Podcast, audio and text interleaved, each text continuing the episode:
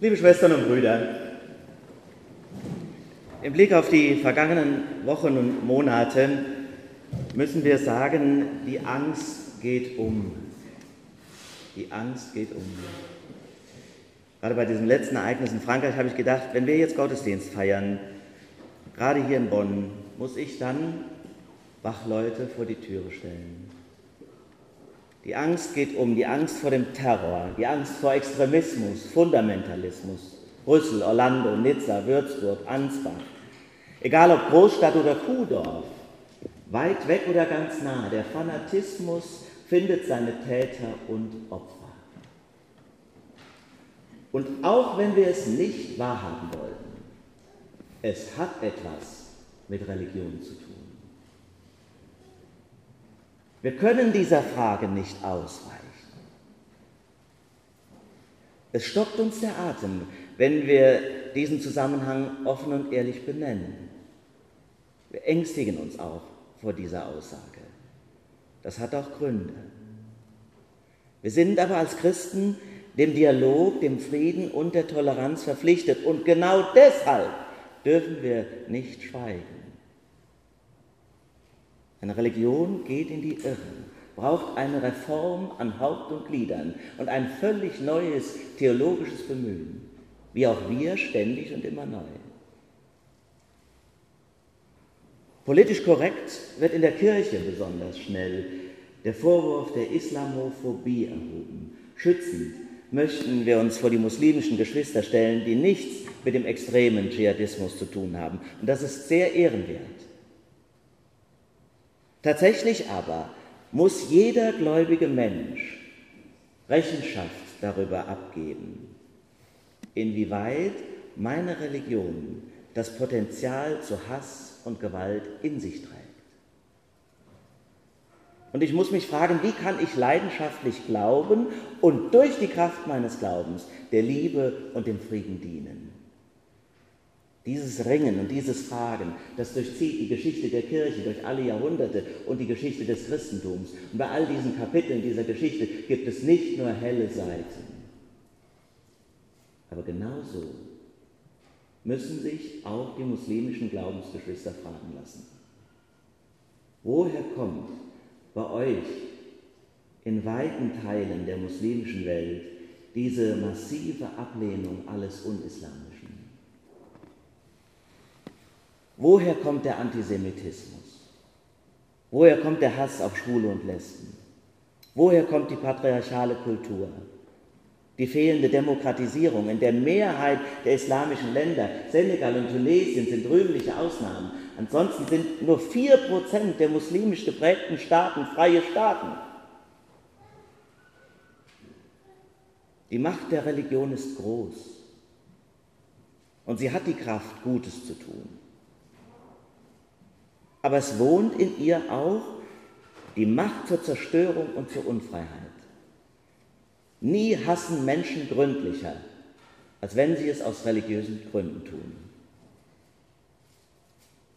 Es denken deshalb viele Menschen heute, das Heil der Welt liegt in der Befreiung von allem Religiösen.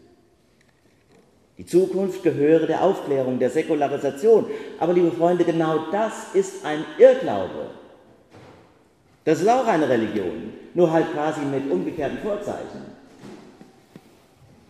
Der Mensch setzt sich in einem solchen Falle an die Stelle Gottes und gewinnt dadurch nichts. Im Gegenteil, er wird sich selbst zum Wolf. In unserem Land waren die Zeiten, in denen man sich mit aller Gewalt von Gott, der Kirche und dem Glauben lossagen wollte, immer Zeiten der Diktatur und des Unrechts und des Leides. Deshalb meine ich, Schwestern und Brüder, wir müssen das Thema Religion auch in Europa, besonders in unserem Land, wieder ernst nehmen. Und vor allem aufhören, so zu tun, als wäre Religion Privatsache. Kann ja jeder glauben, was er will. Kann man eben nicht. Weil nicht jeder Glaube dem Frieden dient und dem Heil der Menschen. Wir können deshalb auch nicht sagen, der Terror der extremistischen Muslime hat nichts mit dem Islam zu tun. Es ist Unsinn, das zu behaupten. Ich weiß, was man damit ausdrücken will und was man verhindern will, aber es ist deswegen nicht richtig. Es ist übrigens deshalb auch verkehrt, weil wir mit so einer Rede das entscheidende Instrument und Werkzeug zur Lösung des Problems aus der Hand geben. Wir können die religiöse Frage dieser Tage nicht arreligiös lösen. Das ist ja Teil der Verachtung vieler Muslime uns Christen gegenüber, die ich richtig gut verstehen kann, dass die den Eindruck haben, die glauben doch sowieso an gar nichts. Dass sie den Kampf gegen die Ungläubigen erhoben haben, ich kann es manchmal verstehen. Uns ist doch nichts mehr heilig, sagen die. Das sind Ungläubige, wie soll ich mit denen leben oder mich mit ihnen verständigen? Da kann man sich doch nur von distanzieren. Deshalb ist die entscheidende Frage in unserem Land nicht Religion ja oder nein, sondern die Frage ist immer, wie kann aus einem fanatisierten, fanatisierten Gläubigen ein von Gott bekehrter und befreiter Mensch werden? Das ist die Frage. Das heißt, es geht um die Begegnung mit dem lebendigen Gott. Das muss das Ringen sein in all unseren Religionen. Bei Juden, Christen, Muslimen. Wie begegne ich dem großen Gott in seiner Lebendigkeit und Liebe? Das heißt, es geht auch und vor allem um eine missionarische Frage. Aber deswegen muss kein Muslim Christ werden. Denn ich bin überzeugt, ein Christ oder ein Muslim, dem Gott wirklich begegnet ist, der kann gar nicht mehr Extremist sein oder Fundamentalist. Denn wem Gott begegnet, den wird er verändern. Womöglich erschüttern, womöglich fällst du vom Pferd. Vielleicht muss er für einen Moment blind werden, wie der Apostel Paulus, um dann ganz neu zu sehen. Dann aber werden ihm die Augen aufgehen und er wird in jedem Menschen die Schwester und den Bruder erkennen. Er wird aus diesem Menschen, und wir spüren das manchmal, dass es da Kinder Gottes gibt, weil wir uns in ihrer Nähe wohlfühlen und spüren, dass diese Liebe Gottes aus ihnen herausstrahlt und der Friede, der in Gott ruht, auch von ihnen kommt. Wer wahrhaft von Gott angerührt worden ist, der neigt sein Gesicht zur Erde, der kann singen und beten, Allahu Akbar, Gott ist groß und seine Liebe ist unermesslich. Und genau das, das war das Erlebnis des Paulus, von dem er heute gehört hat in der ersten Lesung, der sich total verwandelt hat, den diese Begegnung erschütterte. Die große Verwandlung vom Saulus zum Paulus, vom Verfolger zum Apostel, vom Kämpfer und Gewalttäter zum Verkündiger und Brückenbauer. Mit dem Apostel Paulus, ohne den ist ja weder die Kirche noch die Theologie überhaupt denkbar, haben wir das Paradebeispiel eines fanatisierten und extremistischen Gläubigen vor uns. Und die Menschen, die junge Christen waren, haben sich gefragt, wer kann den aufhalten? Und sie hatten Panik, wenn nur sein Name genannt worden ist, Saulus. Wer könnte einen solchen Menschen verändern? einen, der stolz ist auf seine Herkunft, auf seine Kultur, auf seine Bildung, auf seine Gesetzestreue. Es war ein Pharisäer, wie er im Buche stand. Streng gegen sich und streng gegen andere. Und er wollte seine Religion retten. Gegen diese verrückte Sekte muss man angehen. Und er hat alle Kräfte in sich mobilisiert, um die Religion gegen die Ungläubigen zu verteidigen. Und er kämpft, auch und vor allem mit Gewalt. Die Steinigung des Stephanus war nur der Anfang. Er tötet, er verhaftet, er verfolgt, aber dann die Bekehrung. Das Damaskus-Erlebnis, das sprichwörtlich geworden ist in unserer Welt. Saul, Saul, warum verfolgst du mich? Er sieht einen hellen Lichtschein, fällt vom Pferd, kann drei Tage nichts essen, äh, äh, sehen, isst und trinkt nichts und wird danach ein völlig neuer. Wann habe ich das mal wirklich erlebt bei einem Menschen? So eine 180-Grad-Wende, gibt es denn sowas?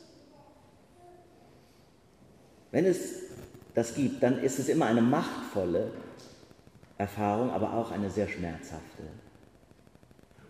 Weil es geht ja dann um nichts weniger als um die komplette Umbewertung meines ganzen vorherigen Lebens. Paulus muss erkennen, dass er immer noch Gott dient, aber dass dieser Gott ein ganz anderes Gesicht hat, als er dachte und dass sein Wille in die entgegengesetzte Richtung geht von dem, was er tat. Diese Bekehrung ist machtvoll und schmerzhaft. Paulus sagt später einmal, ich habe das alles unwissend getan. Ja, ich glaube das. Im Unglauben, ich war in Dunkelheit, aber gerade dadurch konnte an mir die Liebe und Barmherzigkeit Gottes groß werden. Ich bin der größte und wichtigste Sünder, sagt Paulus einmal. Ich bin gerade darin ein Werkzeug Gottes, weil durch mich Gott deutlich machen kann, dass er die Sünder liebt und selig machen will. Ich bin der Erste, mit dem Gott so gehandelt hat. So wird er mit euch auch handeln. An mir könnt ihr lernen, wie Gott ist. Ich bin quasi in meiner Gottverlassenheit und Sünde ein Vorbild für euch alle. Gott allein gebührt die Ehre. Allahu Akbar.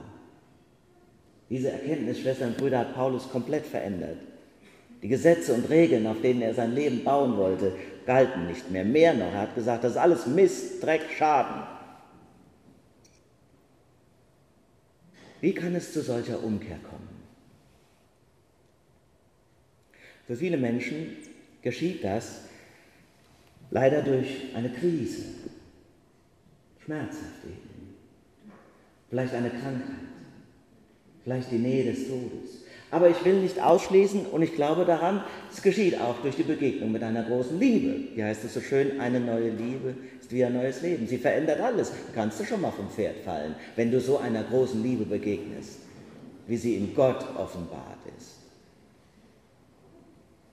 Aber der Kern all dieser Erfahrungen, ob es Erfahrungen des Leidens oder des Glücks sind, es ist immer, ich muss von außen geholfen bekommen. Gott muss mich ergreifen. Die Begegnung mit dem lebendigen Gott muss in mir geschehen. Ich allein kann es nicht aus mir heraus selber machen. Und diese Erfahrung, dass ich selber nichts machen kann, das ist das Herzstück der paulinischen Theologie geworden. Wir nennen es die Lehre von der Rechtfertigung. Martin Luther hat sie neu und groß entdeckt. Ich kann es selber nicht machen, dass ich die Liebe Gottes spüre. Und wenn sie aus mir herausstrahlt, dann ist das auch nicht meine Leistungsfähigkeit, sondern dass er mich durchströmt und Auswirkungen hat, dass er mich in Dienst nimmt. Es ist doch die Erfahrung vieler. Wir mühen uns ab, wir kämpfen, wir machen und tun und dann funktioniert das auf einmal nicht mehr. Ich sage ja gerne, es ist so verräterisch, wenn wir den Urlaub benutzen wollen, um aufzutanken. Du brauchst aber keinen Tank, du brauchst eine Quelle. Der Unterschied zwischen dem Tank und der Quelle ist, dass die nicht versiegt. Verbinde dich mit Gott. Spüre die Kraft von ihm und diene der Liebe und dem Frieden durch seine Macht. Das Programm erkennen die Leute selbst einen Tag nach dem Urlaub oder spätestens eine Woche danach. Ich schaffe das alles nicht mehr. Das Programm ist nicht mehr zu schaffen. Kein Wunder, weil das Programm falsch programmiert ist. Und mit Paulus müssen wir umprogrammieren. Und das Umprogrammieren heißt, statt Leistung Gnade.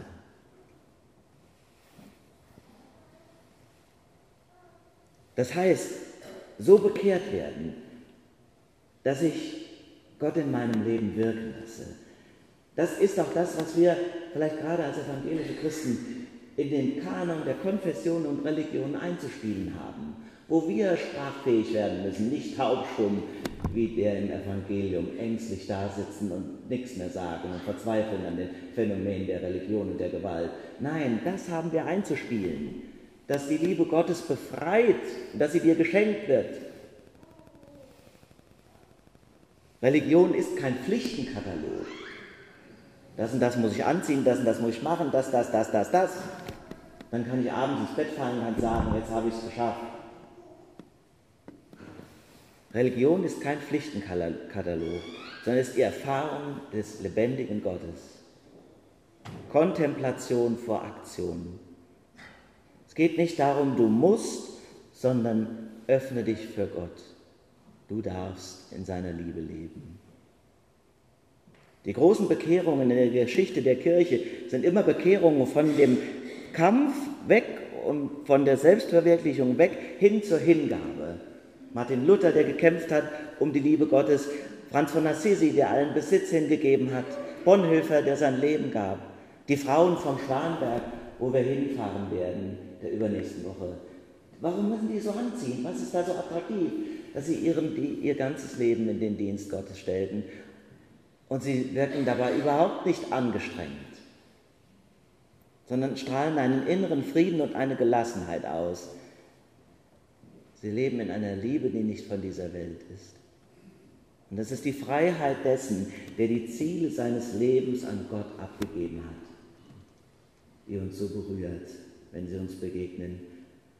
Mit dieser Freiheit und mit dieser Gelassenheit werden wir auch die Ängste besiegen und festhalten am Dialog, aber auch Fragen stellen und Veränderung einfordern und Gemeinschaft leben und zusammen den Frieden dienen.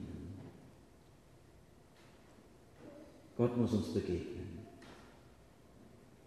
Dann wird er uns verwandeln. Ich glaube fest, dass alles anders wird. Gott gebe uns, dass er an uns verwirklichen, was wir nun singen und von ihm erbitten.